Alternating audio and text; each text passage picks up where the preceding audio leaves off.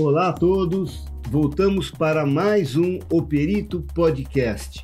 Hoje com o terceiro módulo do assunto muito interessante que já abordamos nos dois primeiros, né? Que é playground em condomínios.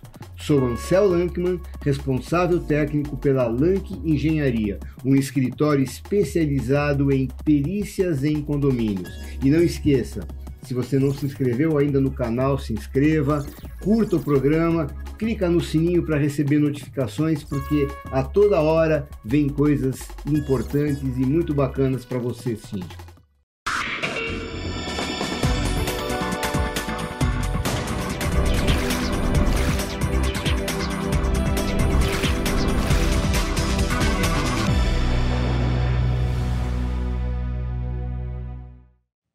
E de novo com Jacó Erdman. Como vai, Jacó? Tudo bem? Tudo bem, Ansel. Obrigado, Jacó, obrigado pela oportunidade. Vamos falar um pouquinho sobre manejo de um playground. Legal. Tá, o que, que a gente tem que levar em consideração? O que, que é importante? Primeira pergunta que eu vou te fazer. Analogamente a uma piscina em que eu tenho que ter um controle de acesso para que ninguém entre na piscina indevidamente, uma criança não entre, eu tenho que ter alguma coisa semelhante num, num, num playground? Então, eu acho que para playground você precisa ter uma área, tem que uh, conter a criança lá dentro do playground. Por quê? Porque às vezes o condomínio não quer que a criançada passeie nas áreas comuns, barulho, etc. Então isso é feito através de uma, vamos chamar, uma cerquinha, uma cerca bonita, que isso vai delimitar a criança ficar do lado do playground e só vai sair quando a mãe, a tia, quem quiser trazer a criança para o outro lado do prédio. Até para a criança, de repente, aproveitar um descuido da mãe e sair daquela área. Exatamente, e... exatamente. Então é importante, às vezes, você demarcar o playground com uma cerca. Ela pode ser de roto moldado, de que? madeira. Roto moldado existe um plástico muito rígido que é feito os brinquedos, que é chamado de roto moldado. Então existe cercas de roto moldado, existe cercas de madeira, existe cercas de ferro, né? Então, existe uma série de modelos de cerca que você pode uh, colocar no playground para delimitar essa área de escape para a criança não sair de dentro do, da área comum do playground. Então, eu acho que o sentido então não seria um controle de acesso ao playground. Não, ao oposto. Oposto, é para não é um, como se chama? Delimitador. É um delimitador que deixaria a criança naquela área brincando, curtindo, se divertindo, porque tem condomínios que acham que a criança faz muito barulho, etc, etc. Então eles não gostam das crianças circulando nas áreas comuns, correndo, andando de bicicleta, etc. No português, claro, fica lá, não vem para debaixo da minha janela. Exatamente, ah. exatamente isso. Uh, no, no manejo, se você acha viável para um condomínio é, estabelecer no regulamento interno tal a questão do ter adulto acompanhando. Sim. Eu não vou dizer só que na, na, na, questão da segurança física da criança, mas com relação à administração condominial como um todo. Sim, eu acho importantíssimo isso, porque como nós falamos na outra, na outra vez que você eu tive a oportunidade de conversar com você, o playground não é babá, era comum para alguém da família cuidar também do seu filho. Não adianta ter o playground pensando, ah, não vou cuidar da criança, ela vai descer lá e vai ficar lá e eu vou ficar tranquilinha vendo minha novela. Não é isso. Então, eu acho importante até para a criança não se sentir sozinha, e eu também acho muito importante uh, o condomínio ter horários de uso do playground. Entendeu? Tipo, até às 10, 9 da noite, porque as pessoas também querem descansar dos apartamentos. E principalmente nas férias, né? Que às vezes a criança está dentro da casa e quer descer para o playground. Eu acho que isso não é bom. Então, acho muito importante o playground ter horários e normas de uso do, do mesmo, entendeu? Ter algum superior, alguém maior para cuidar das crianças e horário de uso do mesmo.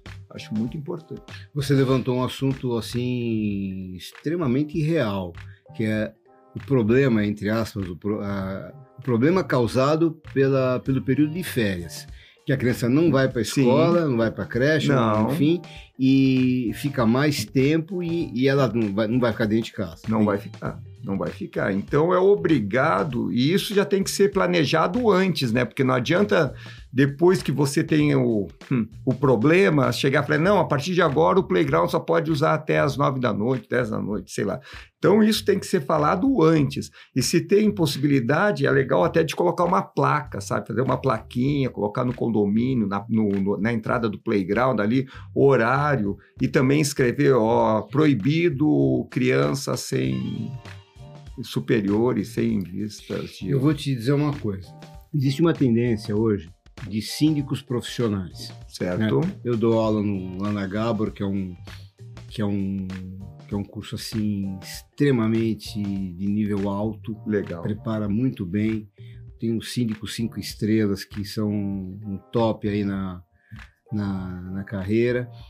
E a tendência do síndico profissional é profissionalizar também todos os outros segmentos. Certo. É diferente de um síndico orgânico, em que ele, não, eu tenho experiência, eu sei tudo, eu moro aqui, eu conheço meu condomínio.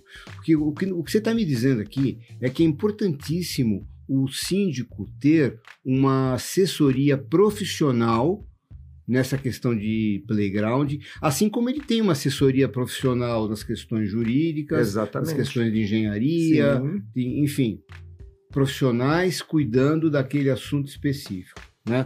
Então, esse planejamento, essa, essa instalação e como aquilo ali vai ser manejado tem que ter uma, uma, uma assessoria de alguém da área mesmo para não, fazer besteira e não Sim. tentar consertar no meio do caminho. Sim, uma supervisão, né? Uma supervisão profissional do, da área, entendeu? Porque o que acontece? Quando você faz um playground sem nenhuma supervisão, às vezes tem um pilar que você quer colocar o brinquedo ali naquela área, aquele pilar não pode ter ali o playground. Por quê? Aquele pilar, aquela coluna vai criar um super transtorno para a criança, que ela pode bater, para o brinquedo, que não tem como ele ficar legal naquela área, e para os pais que vão ficar ali olhando as crianças, mas não tem nem como ficar olhando.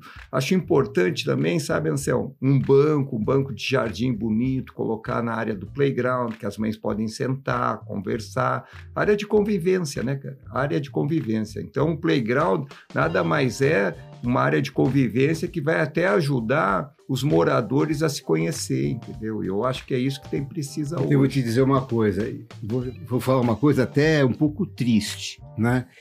Que essas áreas de convivência hoje são importantes. Se dá muito mais importância para a convivência numa área de pets onde as pessoas vão levar os seus cachorros e vão conversar entre si, cada um falando do cachorro do outro, do que a área de playground que as pessoas vão conversar sobre o meu filho, sobre o teu filho, essas coisas. É, é, é voltando a. É uma tendência. É né? uma tendência. Não, mas aí, é, o Ansel, eu trabalho com mais de 23 anos com brinquedo. Eu já trabalho mais de 23 anos com brinquedo. E a gente vem notando que hoje os casais, as famílias, são compostas de uma criança só, quando é, e às vezes nem criança tem. Então, o, o, o ser humano, né, tá mudando muito, sabe? Ele está optando em ter um, uma área pet, um cachorrinho, um gatinho, do que uma criança. Isso não é bacana de é, jeito nenhum. Concordo. E no, e no, caso do, de, dos casais que têm poucos filhos, um filho, e, e, se tem mais um, de repente a idade é muito espaçada sim, de um para outro, né? Sim. Aquela criança precisa de outras crianças da pra faixa conviver. etária semelhante para ter essa convivência. Claro. E o playground é, é, o, é, é, é o momento. É o momento, é o local. Vamos falar sobre cuidados, proteções, sim. Os, os brinquedos são projetados com um determinado nível de proteção. Certo. Então, tem ver. a gradezinha, tem não sei o quê, tem a, o negócio que fecha tal. Eu fico pensando, às vezes, se não é um excesso de preocupação minha ou de uma mãe, sobre proteções adicionais que o condomínio, de repente, poderia instalar para poder melhorar a segurança. Você vê alguma coisa assim? Vê alguma necessidade? Boa Difícil pergunta. pergunta, né? É, aí depende a área, sabe, Anselmo? Falamos da grade, por exemplo, que isso ajuda muito para a criança não sair do local determinado que vai ser o playground.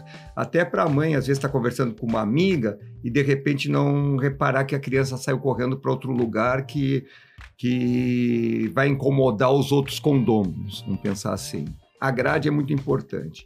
Já a segurança do playground, existe um metro, existe normas para o brinquedo estar tá ali. Então, essa segurança a mãe não tem que muito se preocupar. Acidente pode acontecer, mas se, a, se o brinquedo foi aprovado pelas normas de segurança, então o brinquedo é seguro, tá? Já o lado do piso, isso ajuda muito a criança a se proteger de quedas, sabe? A questão que a gente falou de pisos de emborrachados. Exatamente, exatamente. Hoje existe também um outro material que é bem legal, que a gente nem comentou, que é um EVA que é colocado nas colunas, nas paredes do playground, ou da, do condomínio, ou da brinquedoteca. É um produto bem legal, Céu. Ele é EVA, é EVA, tipo tatame, só que, na verdade, ele é projetado para colar na parede. Tanto é que tem as cantoneiras aqui, veja bem, aqui as cantoneiras que também se usam em garagem para proteger o pilar da, quando o carro entra, sabe? Esse, as cantoneiras. Aqui, aqui, nesse caso, é para proteção do carro, mas também serve para é contra choque de criança. Exatamente, porque o que, que acontece? Às vezes o playground é numa área interna, é, é na, numa brinquedoteca. E na brinquedoteca, dentro do prédio, lá na sala X, ela tem é, quina, quina. Ela tem aquelas quina da parede. Então é outro produto que você pode colocar para segurança, sabe? Você coloca na quina da porta da, da, da, da parede ali, né? Da, do ambiente. E ele fica bem legal, porque você veja bem, ele protege da criança bater a cabecinha, Deus o livre, ou sabe? Deus o livre guarde. É, tem que proteger, tem que proteger a criança, né? Agora, meu? você falou uma coisa de em metro, que os brinquedos já vêm é, protegidos e certificados, etc. Faltou falar uma coisa importante. Vamos encerrar o programa falando sobre isso manutenção dos brinquedos. Ah. Porque às vezes ele vem. Vamos pensar numa plataforma de madeira, até ela tem os parafusos. Certo. Eu já vi, por exemplo, parafuso que fica, fica mais Sim. solto, com uma pontinha. Sim. Né? Enfim. Tem que ter uma, uma manutenção. Tem. Dependendo do brinquedo, precisa. Alguns brinquedos, Ansel, exigem mais manutenção do que outros. Por exemplo, vamos falar do de madeira. O de madeira, de X em, te em, X tempo, você precisa pintar também. Porque se você não pintar a madeira, ela também não fica bacana, vai desgastando com o tempo. Sem falar, você mesmo falou dos parafusos. Com o tempo, eles vão enferrujando. Hoje já existe capas para para esses parafusos, sabe? Tem empresas assim que se preocupam muito com a segurança, elas colocam umas capas em cima do parafuso para não enferrujar, para proteger, para ficar né? saliente, exatamente. Já existe brinquedos de metal que, por exemplo, a chapa de metal, imagina, um sol escaldante, aquela chapa de metal. Não tem como uma criança usar um escorregador daquele modo, naquele momento. Criança, né? Exatamente. Ele não quer fazer um ovo frito. A gente quer que a criança se divirta. Então é complicado. Tudo isso você vai saber na escolha do brinquedo. Todos os brinquedos têm lados positivos e negativos. Aí tem o brinquedo em roto moldado. Você me perguntou antes que era roto moldado. Isso é uma tendência que começou mais ou menos há uns 20 anos aqui no Brasil, sabe? Até lá, até antes desses 20 anos, os brinquedos no Brasil eram todos feitos de ferro ou madeira. Com o tempo veio essa proposta de roto moldado, e essa proposta hoje é que mais tem aí no mercado dos condomínios, nas escolas, nos sítios, nas chácaras, clube, porque esse tipo de brinquedo é o que menos exige manutenção, roto moldado. Então, se você substitui um gasto com mão de obra de fiscalização, de inspeção, checklist das coisas de manutenção, por materiais que são praticamente não requerem manutenção Sim. ou não requerem com a mesma frequência que outros materiais tipo madeira, tipo ferro Sim. requereriam. Sim, roto moldado é, é uma tendência, né? Eu recomendo porque vai exigir muito menos manutenção. Pode exigir, mas Perfeito. os outros exigem mais. Jacó, muito obrigado pela tua, pela tua, Obrigado, pelas dicas, pelo que você pôde falar. O meu amigo síndico, ele está com certeza, assim, é, adquiriu conhecimentos novos. Espero que aproveita. É, façam perguntas aqui, se você quiser, tem alguma coisa. Nós vamos voltar aqui novamente com o Jacó para responder perguntas que, que vão surgir. E o, e o nosso público aqui, do, os síndicos que assistem o Perito Podcast, já há quatro anos no ar aqui, com mais Parabéns, de Anselmo. 120, quase 130 legal, vídeos, né? Parabéns. Ele assiduamente manda perguntas, eu vou Não, encaminhar para você. Tenho o maior prazer em vai responder, cara. Se eu puder te ajudar, pode contar com a gente. Obrigado. Você que assistiu o programa, não esqueça de curtir. Se gostou, espero que tenha gostado. Se inscreva no canal se não se inscreveu ainda e clica no sininho para receber um monte de novidades que vão acontecer. Espero vê-los em breve ya